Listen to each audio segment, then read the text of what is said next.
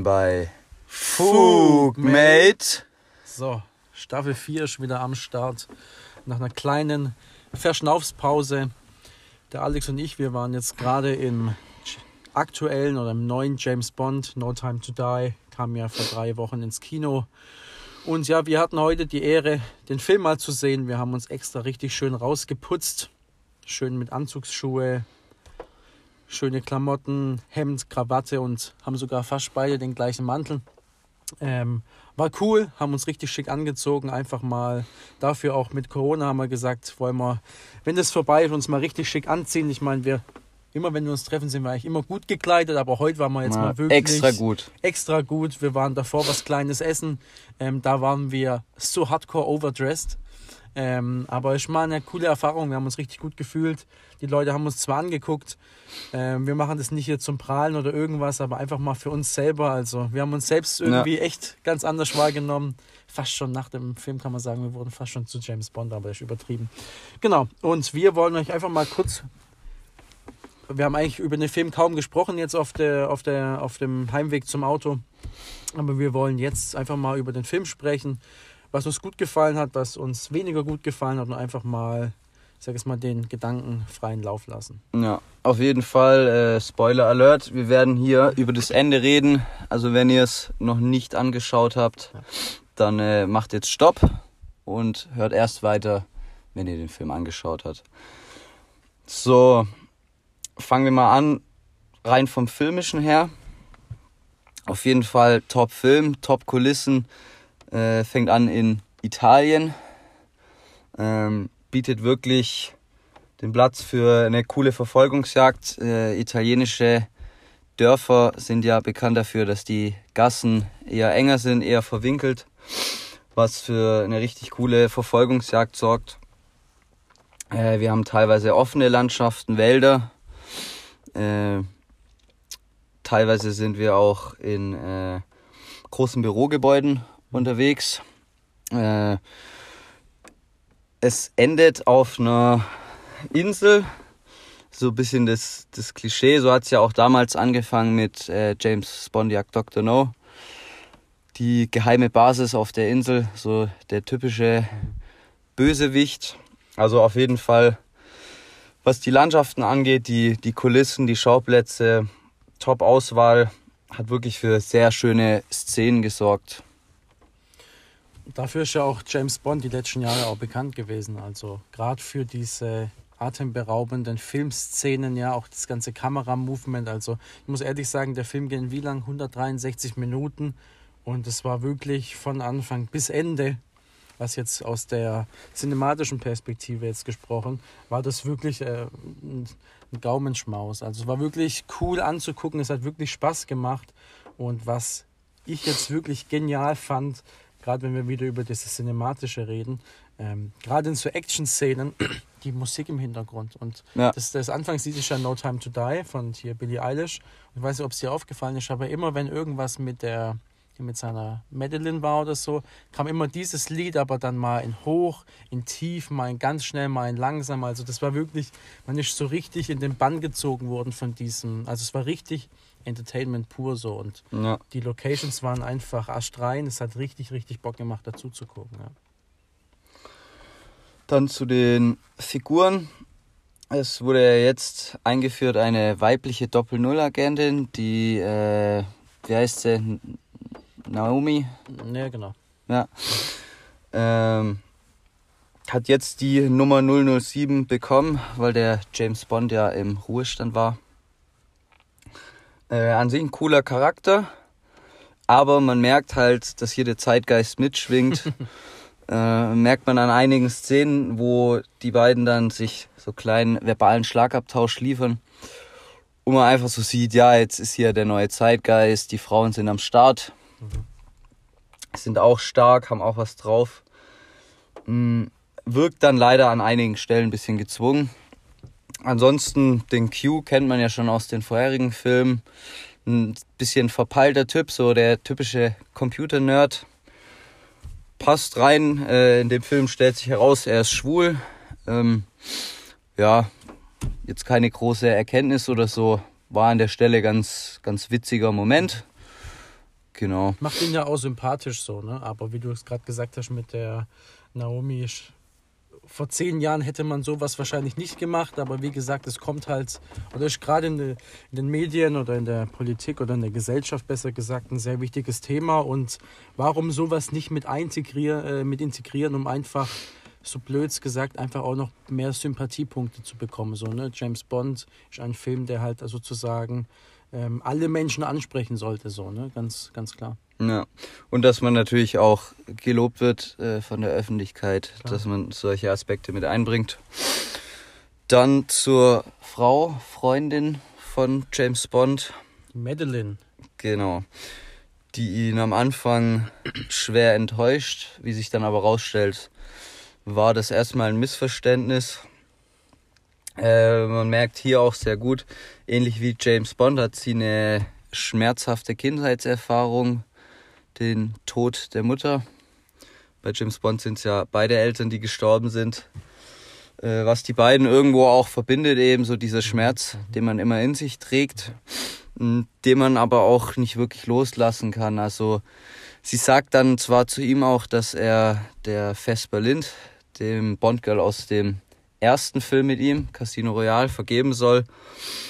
Aber er tut sich damit eben schwer und beide insgesamt tun sich eben damit schwer, die Vergangenheit ruhen zu lassen, weil sie auch immer wieder von der Vergangenheit mhm. eingeholt wird. Und das ist eigentlich auch so ein zentraler Aspekt des Films, dass eben ein James Bond es niemals wirklich schaffen wird, das abzulegen, dieses harte, agentenmäßige, denn wenn er denn mal Schwäche zeigt, seine weiche Seite zeigt, und da will ich jetzt mit ihm weitermachen, dann erwischt es ihn meistens auch ziemlich hart. Seine Feinde nutzen das aus. Und ja, das, das fängt schon eigentlich in, in der ersten Szene des Films an, als er da ähm, das Grab besucht und das Grab hochgesprengt wird, dass eben hier seine Feinde ganz gezielt seine Schwachstellen ausnutzen. Ja, James Bond in dem Film eigentlich die absolute Hauptfigur. Weißt, normalerweise, James Bond ist immer die Hauptfigur, aber in diesem Film war es wirklich äh, enorm. Es wurde auch davor extrem viel gehypt und wir haben es ja auch vorhin besprochen mal, dass James Bond war ja eigentlich immer, was war das für ein Mann, ne? Für den war kein Hindernis zu groß. Harter, kerniger Typ. Mega, genau. Eigentlich immer ein Frauenheld.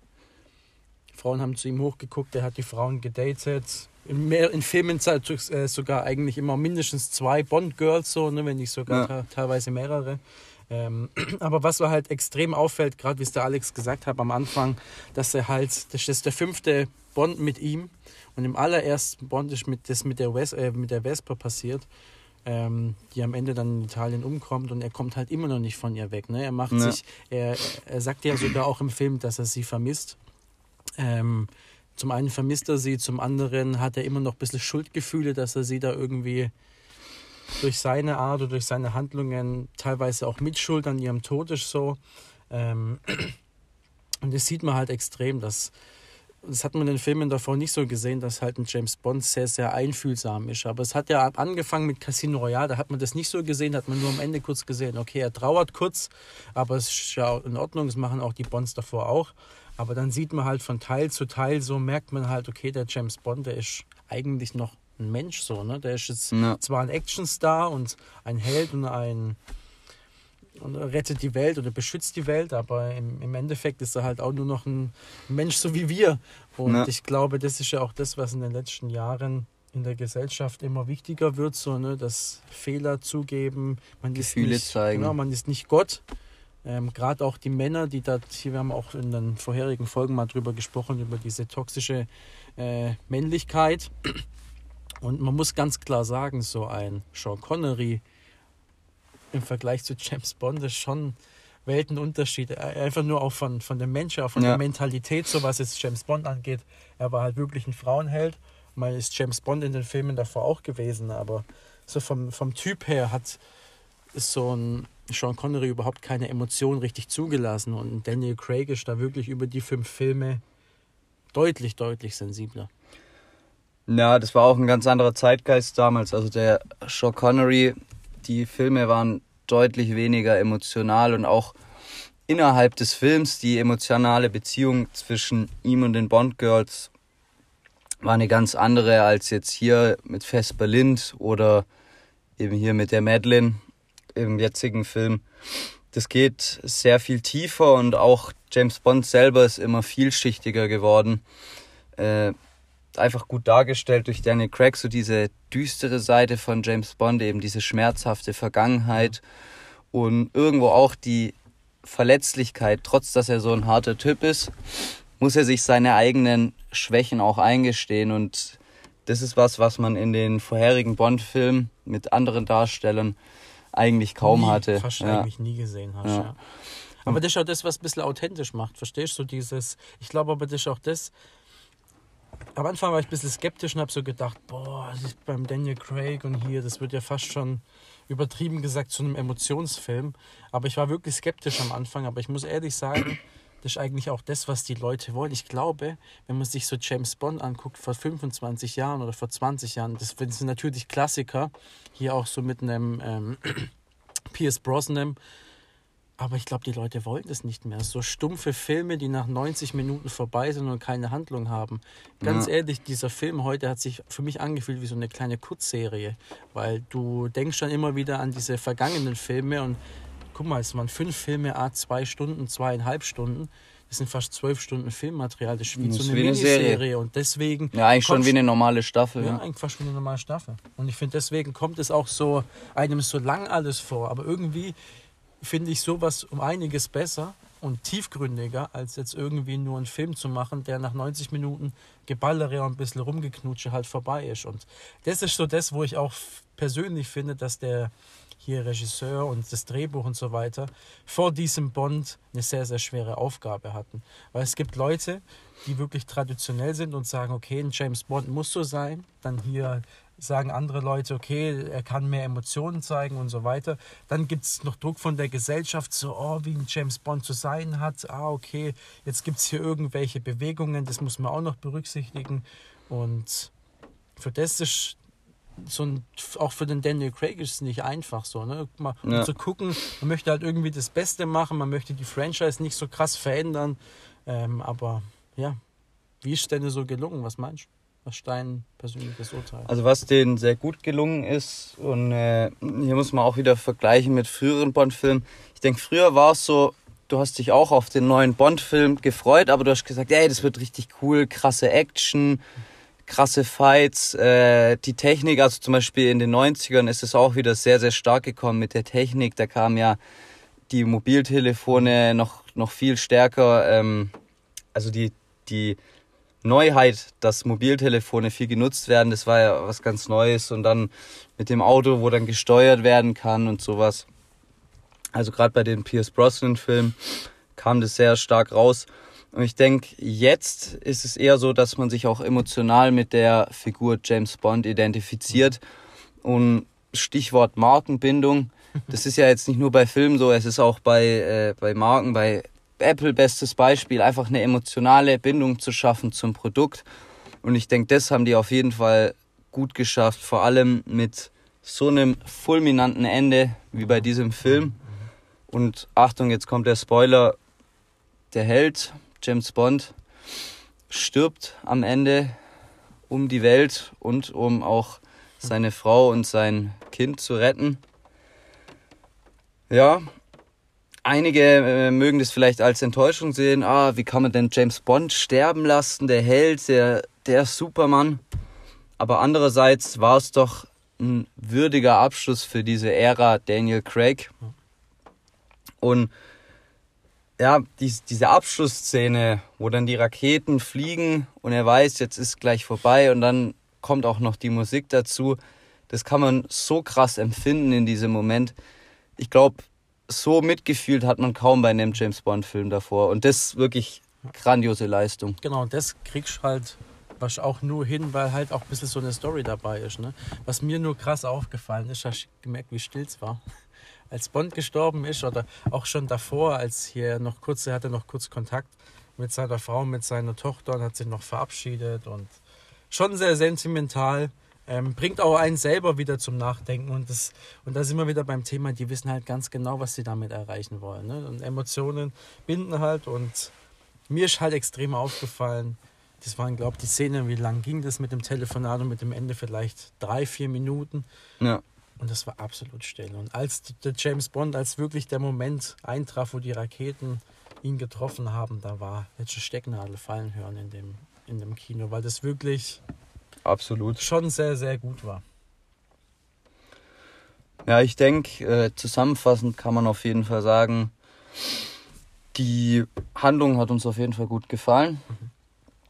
Aber wie gesagt, deutlich emotionaler. Also ähm, man kann nicht das erwarten wie von den vorherigen James Bond-Filmen. Äh, was sich zum Beispiel auch stark geändert hat. James Bond schläft in diesem Film mit keiner einzigen Frau, mal abgesehen von Madeline. Das war früher ganz anders hier. Der Weiberheld, der jede rumkriegt, hat sich auf jeden Fall geändert. Und teilweise war es auch umgekehrt. Ja. Kurz, das, normalerweise war James Bond, ich kann jetzt nicht genau den Film wiedergeben, ähm, wo Pierce Brosnan als Bond äh, einer Frau zugeguckt hat, wie sie sich kurz umgezogen hat im Kleid und so. Ja, Und oder noch viel, Film- noch viel krasser, äh, Roger Moore damals. Also das war ja wirklich der Charmeur schlechthin. Wirklich Aber bei er der, war es halt immer, dass er zugeguckt hat. So, ne? Und in Genau. dieser Szene heute war es halt wirklich so, dass der James Bond sich um, umziehen wollte und eine Frau hat ihm zugeguckt und er musste die Frau bitten, ihm nicht zuzugucken. Also, ja, schon, die Gender-Rollen wurden da schon bisschen gemixt. Absolut. Und auch sehr viel äh, stärkere, eigenständigere Frauencharaktere. Aber deswegen gibt es auch so viel Kontroversität, verstehst du? Deswegen sagen 50% oder 40% sagen geil, 40% sagen, wie kann man nur und 20% schweben so ein bisschen in der Mitte so, ne? Ja, ich würde sagen, wir beide können das relativ neutral sehen, relativ nüchtern sehen. Nur an manchen Stellen würde ich sagen, etwas dick aufgetragen. Aber mein Gott, das ist okay so. Das war vielleicht die Entscheidung von dem Studio oder von den jeweiligen Schauspielerinnen. Aber trotzdem, es ist am Ende ein guter Film dabei rausgekommen, der auf jeden Fall sich lohnt anzugucken im Auf Kino. jeden Fall. Also persönlich gesagt, jetzt finde ich von den, äh, wenn man die jetzt mal kurz bewerten könnten, die fünf James Bond Mit Daniel Daniel Craig, ähm, welchen setzen wir als schlechtesten? Mm, Ich würde sagen, den Quantum zweiten, Trost, ein? Quantum Genau. Trost. Der war wirklich also Kaum Tiefe. fast ein Flop eigentlich, ne? Ja. Aber eigentlich mit der Einführung von, von äh, Ernst Safro Blofeld wieder, der ja auch in vielen vorherigen James Bond-Filmen der Bösewicht war, hat das Ganze sehr, sehr stark an Tiefe gewonnen. Gewonnen, ne? Mit dem Ja. ganzen Spectre und aber ich, also ich persönlich würde dann sagen, dass der Quantum Trost der schlechteste war. Auf Platz 4 ist meiner Meinung nach ähm, Spectre, von dem war ich ein bisschen enttäuscht. Äh, Platz 3 gehe ich mit Casino Royale, Mhm. was, was ich schon ein richtig guter Einstand fand, obwohl man auch ge, viel gezweifelt hatte, ob der Daniel Craig überhaupt der richtige ist. Ne? Blonde Haare und hier. Und dann so Kurzhaarfrisur, nicht die typische Tolle, wie es jetzt Pierce Brosnan oder ein, ähm, Sean Connery hatten. Definitiv. Ja, viel zu muskulös, haben manche gesagt. Aber eben auch wieder, der Zeitgeist ändert sich. Man bevorzugt fitte Schauspieler. Die, diese körperliche Präsenz ist auch durch die zunehmenden körperlichen Auseinandersetzungen einfach viel wichtiger geworden im Laufe der Zeit. Definitiv. Ne? Ja, ich meine, es gibt ja kaum einen Schauspieler, der sich auf einen Actionfilm nicht durch intensives Krafttraining oder anderen Sport irgendwie vorbereitet. Ja, klar, definitiv. Ja. Äh, zweiter Platz. Gebe ich No Time to Die. Mhm. Und erster Platz ist für mich Skyfall. Das war Ja. Skyfall war für mich irgendwie so ein Film, der hat alles gepasst. Das hat mich nicht gelangweilt, es war irgendwie stimmig, alles stimmig. Wie gesagt, No Time to Die war ein guter Film. Ich bin jemand, der sagt, ich befürworte den Film, ich, ich finde es gut, Mhm. weil ich auch einfach, muss ich ganz klar sagen, Daniel Craig einfach fast schon vergöttere, nicht nur in, als James Bond, sondern auch in anderen Rollen wie, wie Verblendung oder wie äh, wie heißt der neue Film, wo er auch einen Detektiv spielt. Da hat er irgendwie, Daniel Craig ist einfach die letzten 10, 15 Jahre extrem im Spotlight. Mhm. Und ja, ich hoffe, dass ich ihn auf jeden Fall noch in weiteren Rollen sehe in, in, in ferner Zukunft. Definitiv als Bond wird sie nicht mehr zu sehen geben, aber bestimmt in einigen anderen Rollen. Kurze Prognose, was meinst du, wer könnte ein möglicher Also waren- Bond-Kandidat sein? Es waren ja mehrere im Gespräch. Äh, Idris Elba. Ähm, Habe ich jetzt keine größeren Filme mit, mit ihm gesehen. Äh, es gibt eine Serie bei Netflix, wo er einen Ermittler spielt. Mir fällt jetzt aber gerade der Name nicht ein. Lupin? Achso, Iris Elba, so ja. Ja. genau, das war der andere. ja, ja. Naja. Franzosen James Bond spielen lassen. Kann man auch mal machen. Nee, äh, der war ja im Gespräch. Äh, Aber ist glaube schon raus. Meiner Meinung nach passt er aber nicht, nicht ganz so rein. Der hat nicht so dieses, dieses Gentle, Mhm. Gentleman-mäßige. schon zu alt, oder? Ja, das auch definitiv. Also man sieht ja in den Filmen oder Serien, wo er einen Bart hat, sind da tatsächlich Ja, sogar schon. schon graue Haare zu sehen. Hm, Das passt nicht wirklich zu einem James Bond, graue Haare. Ähm, Tom Hardy war eine Möglichkeit. Genau, meiner Meinung nach äh, ist Tom Hardy aber leider zu klein. James Bond war immer ein, immer ein groß, großgewachsener Mann. Äh, Roger Moore, Mindestens 1, 1,78. Roger. Moore, glaube ich, über 1,90. Äh, Sean Connery 1,89. Der Craig ähm, ist der kleinste mit 1,78. Ja, äh, Pierce Brosnan, Ja, glaube ich, auch 1, 1, 1, 1,80er. 1,83, 85, so. Also, ja, und mei- meiner Meinung nach sieht er einfach ein bisschen zu grobschlächtig aus vom Gesicht her, vom Körper her, einfach wie so ein Klotz. Muss, Ja. man, ein- muss man einfach ganz klar sagen, also sorry, du, du musst es einfach vergleichen. Er hat Bane gespielt, so ein, eine absolute Maschine, wo es wirklich nur um, um den Körper ging, um die Muskeln und dann soll er so einen eleganten, fast schon katzenhaften Gentleman spielen. Passt für mich nicht so ganz zusammen. Dann, was ich gern sehen würde, was aber eigentlich, glaube ich, nicht mehr wirklich im Gespräch ist, Henry Cavill. Er hätte eigentlich wirklich jedes Potenzial. Ähm, hat vorher schon einige gute Rollen gespielt. Äh, jetzt zuletzt die größte Rolle äh, in The Witcher. Dann hat er auf jeden Fall so das Körperliche. Er hat, Mega. er hat Auch, auch nicht, ich finde nicht nur körperlich, sondern auch, was Ja. alle James Bond ausmacht, ist da so ein markantes Gesicht. Und das hat Genau. er definitiv. Gute Gesichtskanten. Wenn er etwas längere Haare hat, sieht er richtig gepflegt aus. Er hat, kann Ja. sich mit einem Bart wachsen lassen. Also der hat also so ein. So Und man hat ja auch, falls ihr den Film gesehen habt, Codename Uncle, hat man ihn ja auch schon als Agenten gesehen. Potenzial ist auf jeden Definitiv. Fall da. Er, er passt auch in solche Kleidung, er bewegt sich dementsprechend. Es ist einfach alles stimmig.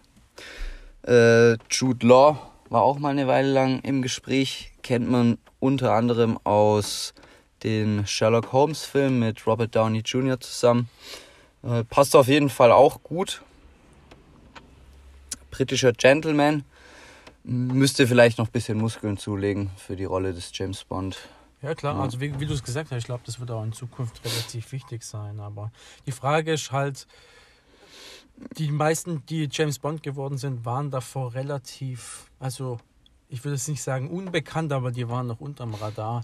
Dass jetzt wie so ein Idris Elba oder gerade ein Henry Cavill Sind schon zu bekannt, fast ja. schon zu bekannt. Also ich habe jetzt auch ein paar Namen gehört, mindestens noch fünf, sechs andere. Ich, ich kann, konnte sie mir nicht mal merken, weil ich die Schauspieler eigentlich gar nicht so kannte.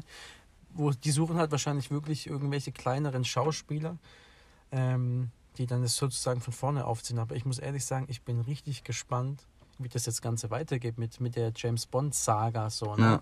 Gibt es jetzt einen neuen James Bond, wo die jetzt auch wieder so, weißt du, die haben jetzt gesehen, dass es relativ gut ankommt, dass die Leute so Miniserien-Charakter-mäßig das wollen. Jetzt bin ich wirklich mal gespannt. Suchen die wieder einen Bond? Machen sie wieder drei, vier, fünf Filme mit einem? Oder wird's ist- eine Frau? War ja auch äh, sehr lange im Gespräch, quasi Jane Bond. Aber ich glaube, die Chefin hat es damals schon, ich sage jetzt mal, auf jeden Fall deutlich gemacht, dass eigentlich nicht geplant ist, dass eine Ja. Frau James Bond wird.